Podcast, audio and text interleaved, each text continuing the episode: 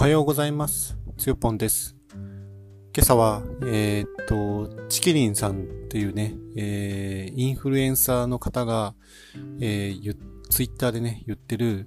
えーっと、SNS では自分に近い考えが表示やすい、表示されやすいことということについて、あの、お話ししようかなと思います。まあ、完全にあの、パクリっちゃパクリなんですけど、あの、チキリンさんっていうのは、あの、有名な社会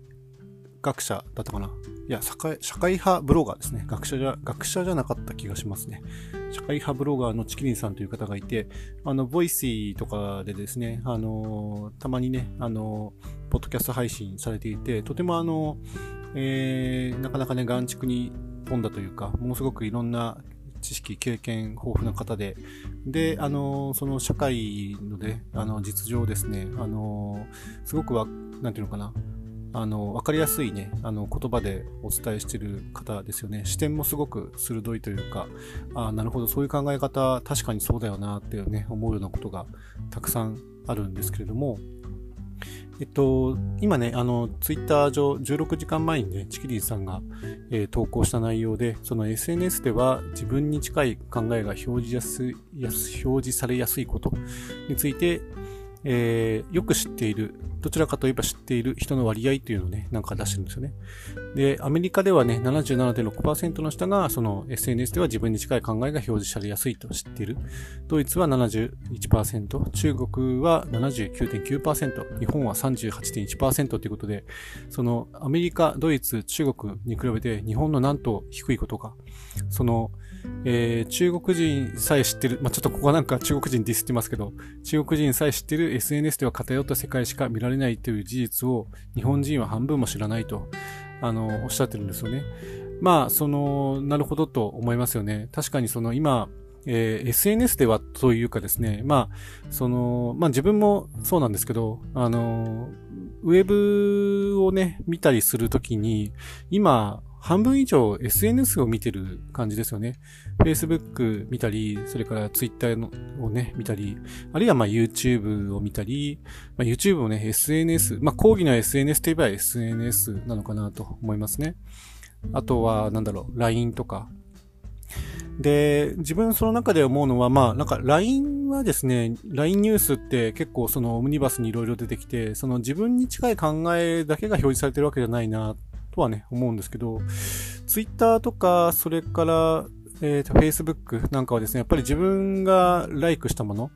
いいねしたものを中心に、あの、いろいろね、表示してくれちゃうというか、YouTube もそうですよね。自分が見てる動画に近いものをとにかくどんどんね、表示してくれるので、まあ、そういう意味でその、自分に近い考えというか、まあ、自分が好きなものをですね、中心に、えー出してきますよね。そういう、まあ、ロジックなので、しょうがないんですけど、だからまあ、だからこそですね、その SNS にこう、のめり込むというか、まあ、なんていうのかな、その、そればっかり見ちゃう。で、気がついたらすごくね、時間が溶けてて、なくなってるみたいなね。なんかそういうことによく、まあ自分なんかよく陥ってるんですけれども、で、あの、で、チキリンさんがね、その後にね、続けて喋ってるのが、まあこれがスマホしか使わない人が各種詐欺詐欺にですね、引っかかりまくる理由だよねって言ってて、もしかして〇〇って儲かるのでは？と思い始めた時点でめっちゃ儲かった話しか表示されなくなるのだから、みたいなね、こと言ってて。うん、だからその、カラーバス効果じゃないけど、あの、SNS でとにかく自分の、自分が良しとする情報っていうのかな。自分が好む情報だけが 優先的にバンバン表示されるので、そのうちそのなんか洗脳に引っかかっちゃうというか、あの、いいね、側面しか見ないようになっちゃって、あの、まあそういうね、あの、各種詐欺、まあその儲か、儲け話には詐欺が多いってよく言いますけど、あの、そういうところに引っかかりやすいんじゃないのって言ってて、まあそれは確かにそうかもしれないなと思うんですよね。まあスマホだけじゃなくて今パソコンも全部ね、自分なんかとにかく、あの、ヤフーニュースとか見に行くわけでもないし、なんだけど、まあ本当に LINE ニュースぐらいかな。あの、ニュースサイトとしてね、見に行ってるのは。だから、あの、なんていうの、偏った情報だけをね、見てるっていうことに認識を持った方がいいよって、まあ、チキリンさんはおっしゃってるんですね。で、まあ、チキリンさんはね、テレビ党っていうか、まあ、ほんとテレビ派なんですよね。なんか、テレビとにかく大好きらしくて、あの、すべての確か番組を録画してるで、後でなんかまとめてみるみたいな、なんかそういう生活をね、されてるような、どっかでね、見たことありますけど、読んだことありますけどね。あの、まあ、とはいえだから自分はそのどうかなと思うのは、そのテレビって、結局その、受動的にですね、その流れてくる情報を、まあ、見に行かなければいけない。見に行くっていうところ自体は能動的なんだけど、でもなんかとりあえずつけて、あとは能動的に流れてる、あの、情報に、その、すべての手を止めて見るみたいなね。まあ、多少手は動いてるかもしれないけど、頭はほとんど動動かない状態で、ただその流れてくるね、情報、エンタメの情報とか、見たくもないような情報まで見て見る。なんかそれはそれでちょっと今はね、もうなんか、この、なんつうの、自分が好んで、えー、情報をね、取捨選択して見ている。あるいはその SNS とかの、えー、ロジックが、その自分の好きな情報だけを表示するっていうことに慣れすぎちゃって、まあ、そっちの方がね、なんかいいなと思思ってしまって、あの、その自分が別に好きとも思ってないようなね、情報をあまりこう見ないのにね、慣れちゃってるので、まあ、そのテレビみたいなですね、そのな、何でもその万人受けするような情報だけがバーって流れてる、そういうメディアをですね、時間をかけて見るかっていうと、それはそれでなんか抵抗感があるなっていう感じなんですよね。まあ、とはいえ、その、言ってることはわからないわけではなくて、まあ、その、いろんな視点でやっぱ物事って見た方がいいし、いろんなその情報をね、吸収して、まあ、その中でした選択していくっていうのが、まあ、大事っていうのもすごくよくわかるので、まあ、一定数ね、その、自分がその好んで見ている情報じゃないもの、そういうその尖ったところだけじゃなくて、まんべんなく広くね、見るっていうのも大事だなっていうのはね、わかるんですけど、まあ、それがその必ずしもテレビじゃなきゃいけないかって言われると、まあ、自分はなんかそうは思わないかなと。まあ、そもそもテレビってあの、NHK? 日本放送協会が、その、日本に法律まで作って牛耳ってる、あの、場所っていうこともね、あって、あんまり好きじゃないんですよね、結局。まあもちろん昔からその子供の頃からね、テレビってあって、ずっとその、見てきたり、えー、してきましたけど、やっぱりテレビしかね、ない時代とかもあって、まあテレビかラジオかみたいなね、そういう時代からね、ずっと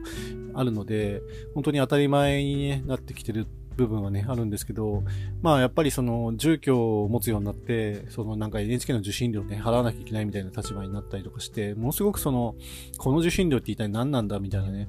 あの、すごく抵抗感しかないみたいな、なんか全然 NHK って見に行かないのになんで NHK にお金払わなきゃいけないんだっけみたいな、場所代じゃね？みかじめ料じゃね？みたいなね、そういうなんかアレルゲンもあって、なんかだんだんとね、あのー、なんていうのかな、視聴率がね、上位に行くためだけのね、なんかその変な、えー、番組構成、あの、そういうロジックみたいなのがすごいなんか嫌気がさして、だんだんとにかく見に行かなくなっちゃったんですよね。もうとにかくバラエティとか本当時間の無駄だと思ってたし、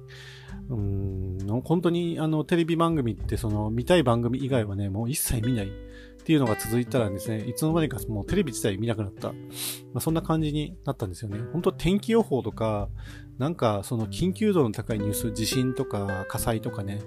えー、洪水とか、そういう本当に緊急度の高い情報だけは、テレビの持つその、えー、公共性のね、あのー、ニュース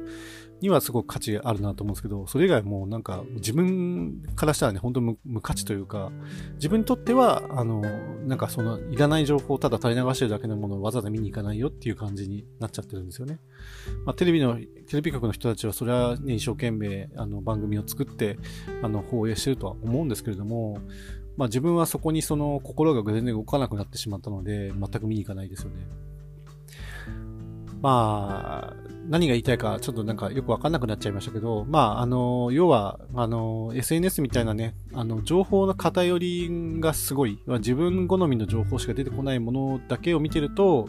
良くないっていうことは認識しつつも、じゃあテレビをみんな見ようよって言われても、テレビを今更見に行く、あの、心はね、全然動かないなっていうところで、さて、はてさてどうしたもんかなっていうところですね。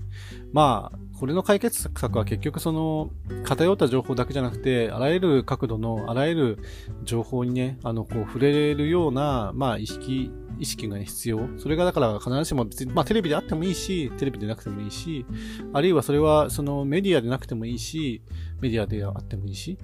あの、特にその、人と出会うとですね、よく刺激になりやすくて、それはその自分と見てるものが違う人間が近くに来て、いろんなその情報をね、喋ってくれることによって自分が刺激を受けるっていうことに他ならないんですけれども、